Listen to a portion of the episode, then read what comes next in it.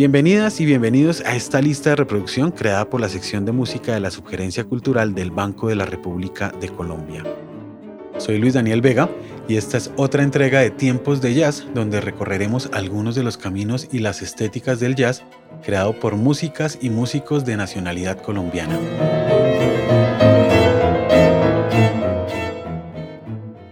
En ediciones pasadas exploramos los catálogos de algunos sellos discográficos especializados en la difusión del género en Colombia. Si bien los ejemplos son aislados y la historia aún se mantiene en ciernes, hemos encontrado iniciativas que dan buena cuenta de diversidad de estilos y estéticas que se han practicado en la última década. Otro ejemplo de ello es el exuberante y excéntrico catálogo del sello bogotano La Distritofónica. Para ello, vale la pena iniciar por preguntarnos acerca de las músicas experimentales en el país. La experimentación sonora, entendida como un cuestionamiento disruptivo de los paradigmas hegemónicos, se reveló en Colombia a mediados de los años 60 en el campo de la música contemporánea. Las nuevas sintaxis tan cercanas al arte conceptual, la improvisación libre, el indeterminismo y la música electroacústica se hicieron visibles con el ensayo electrónico de Fabio González Zuleta y Cántico de le Creature de Blas Emilio Atortúa, ambas estrenadas entre marzo y noviembre de 1965. A estas, que fueron presentadas en el Teatro Colón de Bogotá y el Conservatorio de Música de la Universidad Nacional de Colombia respectivamente, le siguieron obras de amplio vanguardismo presentadas durante los 70 y los primeros años de los 80 por Gustavo Sorzano, Jesús Pinzón Urrea y Jacqueline Nova. Mientras que en el ámbito académico se abrían puertas e incluso en las músicas tropicales se ensayaban aperturas inéditas con algunos grupos de los sellos Fuentes, Machuca, Tropical y Felito, el jazz no dejaba de ser una práctica algo exótica, anclada en los modelos estadounidenses del swing, interpretada como música ornamental y condenada al relleno de discos de música brillante. Si bien en Bogotá, al menos en la década de los 70, se vivió una agitada actividad nocturna al interior de clubes, bares y griles, el jazz más osado nunca se grabó. En este panorama nebuloso vale la pena resaltar el caso aislado del siglo cero, una banda proveniente del rock que en 1970 grabó Latinoamérica, un disco insólito en el panorama local por su profunda convicción experimental en sintonía con lo que en ese mismo año había hecho Miles Davis con su emblemático Bitches Brew. Luego de que en 1984 el compositor Francisco Sumaqué marcara un precedente con Macumbia, el saxofonista Antonio Arnedo partió en dos la letargada historia del jazz en Colombia, inspirando, ya fuera por simpatía o reacción, a una generación escéptica y de carácter revoltoso que en dirección prohibida quería alejarse de los cánones estadounidenses del jazz, interpretar sin reverencia música raizales de las dos costas colombianas, poner en duda los presupuestos elitistas de la alta cultura y debatir las barreras de los géneros musicales. En otras palabras, declarar su independencia. Es en este álgido contexto donde se incuba la Distritofónica, colectivo que desde el 2004 empezó a escribir una página anómala del jazz en Colombia. Ironía, humor, los conceptos estéticos de Juan Sebastián Monsalve, Rodolfo Acosta y Pacho Dávila, simpatía por el jazz más extremo, desde el free hasta la improvisación libre, autogestión, un gusto deliberado por la crudeza y la imperfección, cruces interdisciplinarios, viajes iniciáticos por Colombia, enfrentamiento a la institución académica y política, son algunos aspectos que gravitan alrededor de una agremiación de músicos creativos que coincidió, al menos en su estado seminal, en las aulas de clase de la Universidad Javeriana y se expandió a algunos bares como Tocata y Fuga, Matic Matic y El Anónimo, tres lugares que acogieron y patrocinaron su activismo sonoro. Conformado originalmente por Alejandro Forero, María Valencia, Jorge Sepúlveda, Ricardo Gallo, Javier Morales y Juan David Castaño, la distritofónica se caracterizó por su naturaleza endógena, en la que fue habitual que varias de las agrupaciones estuvieran conformadas por un círculo muy específico de músicos.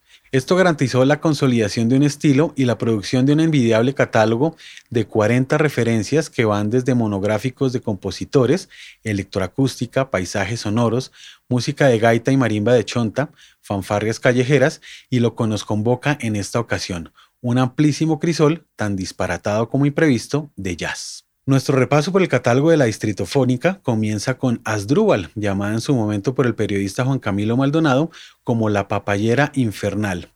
Asdrúbal fue una agrupación imaginada en 2003 por María Valencia y Alejandro Forero, quienes con esta aventura disonante definieron lo que sería el derrotero del colectivo.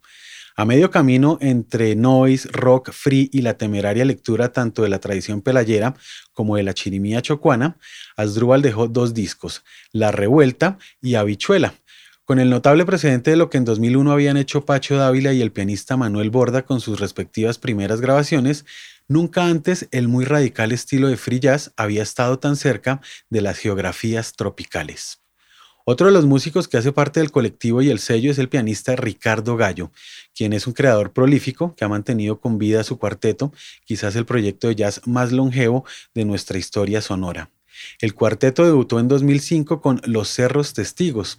A propósito de su estreno, el pianista escribió en aquellos fulgurantes días las siguientes notas en el librillo que acompañó la edición. La música que proponemos, dice Ricardo Gallo, se basa en la comunicación, la tolerancia, la amistad y oscila entre la libertad y el orden, valga la coincidencia. Esta música está dedicada a mi ciudad, que ha sido mi estímulo, mi origen y el lugar de reencuentro. En ese disco, que 15 años después se revela enérgico y vigente, aparece Chontaduro Frito, un juego de improvisación rudimentario que fluctúa entre la tensión del arco sobre las cuerdas del contrabajo, el dramatismo del piano y la batería, contrastados con la dulzura tímbrica de la marimba de Chonta. Al debut del pianista le siguieron Urdimbres y Marañas de 2007, Resistencias de 2010, Tribu del Asfalto de 2013 y En Tránsito de 2017. En ellas, el cuarteto continuó con la búsqueda de una tradición tan personal como retadora, sustentada en la exploración ambigua de ritmos raizales, los cruces entre el jazz y la música de cámara y la mordacidad política.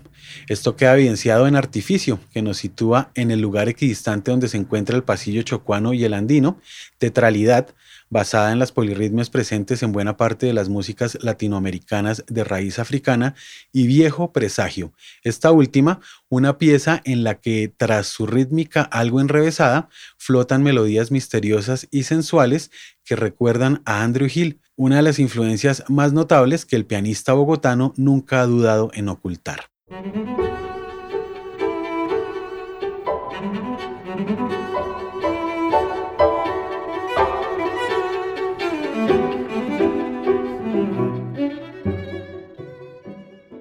Conformado por integrantes del cuarteto de Ricardo Gallo, Asdrúbal y la presencia fugaz de la enérgica saxofonista Liliana Serrano, en 2005 aparece en los escenarios primero Mi Tía, quinteto autodeclarado como avant-garde tropical. Al respecto del sugestivo apelativo, el periodista barranquillero Manuel Dueñas precisó, y aquí abro comillas, pero la definición en ocasiones se queda corta. La razón se echa mano de fuentes tan diversas y disímiles que es difícil hablar solo de una versión avant-garde de lo tropical. Más bien, se trata de un universo sonoro creado a través de momentos de audacia, de anarquía y, aunque parezca increíble, de tradición en dulce estado natural. Hasta aquí las palabras de Manuel Dueñas. Se advierte acá de nuevo la noción de tradición, una más bien anárquica y ambivalente que podemos percibir desde los primeros acordes de Río Arás, la pieza que abre el disco con el que debutaron ese mismo año. En su comentario acerca de esta composición de Juan David Castaño, el escritor Juan Carlos Garay lanzó la siguiente pregunta retórica. ¿Qué tal que el legendario jazzista John Coltrane hubiera grabado un currulado? No resulta desatinado el interrogante si tenemos en cuenta que efectivamente se trata de una de las aproximaciones más arrojadas que desde las lógicas del jazz se han hecho de la música de marimba del sur del Pacífico colombiano. Y el título no hay que hacer una búsqueda exhaustiva dentro de nuestra cartografía fluvial. Se trata más bien del nombre con el que José Antonio Torres Gualajo, legendario intérprete de marimba, bautizó a la Avenida Caracas en una de sus visitas a Bogotá. Presente en esta lista con temas incluidos en dos de sus cuatro discos publicados hasta la fecha, Suricato se sitúa en una orilla alejada del jazz expresionista de Asdrúbal y primero mi tía. ¿En qué lugar cabe la música de este quinteto? Para la audiencia rockera podría ser muy yacero y al contrario, evidentemente resultaría más bien estridente. A riesgo de encasillarles, pero con el afán de poder lanzar una pista acerca de su sonido, nos atrevemos a decir que lo de ellos es una suerte de pop experimental inclinado al punk jazz en la línea de PJ Harvey, DX o Tune Yards. En una entrevista para la Radio Nacional de Colombia, el baterista Jorge Sepúlveda recuerda los orígenes de esta agrupación dice el baterista. Si soy fiel a los hechos, Suricato empieza por allá en 2004 con un grupo llamado Súbito Chigüiro, que armamos con solo Karina Suárez en la voz, Juan Manuel Toro en el contrabajo y Javier Morales en el acordeón. Es el primer eslabón de esa genealogía de bandas enfocadas en lo vocal que pasa por caída libre y se cristalizó precisamente con Suricato, cuando me vuelvo a encontrar con el guitarrista Quique Mendoza y conozco a María Mónica Gutiérrez, quien había sido estudiante de la Javeriana. Les propuse una idea que aparte de la incursión novedosa del trombón, mantenía aquella vocación preliminar por las canciones escuetas y surrealistas que caracterizaron tanto a Súbito Chigüiro como a Caída Libre. Hasta aquí las palabras de Jorge Sepúlveda. De Suricato podremos apreciar Duerme, Antivirtual, Mariposas y Escaparate. Para cerrar esta cartografía sonora que incluye algunos ejemplos de discos emparentados con el jazz y publicados por grupos pertenecientes al colectivo La Distritofónica, resaltaremos Pentajuma, disco publicado en el año 2010 por el contrabajista Juan Manuel Toro, quien con Jorge Sepúlveda conformó una de las bases rítmicas más potentes y creativas del escenario bogotano del jazz. Esta es precisamente la base que soporta a los tres improvisadores que tomaron parte en la sesión de la grabación. Jacobo Vélez en el saxo soprano, Plutarco Guío en el saxo tenor y Jaime Andrés Castillo en la guitarra. La comunicación justa y telepática, de acción y reacción, deja fluir una música en la que Juan Manuel Toro, sin ser evidente, puede ir desde un merengue de gaita, por ejemplo, que atraviesa a Gusano, la pieza que da apertura al disco, y va hasta un currulado encubierto en la veloz Pentajuma.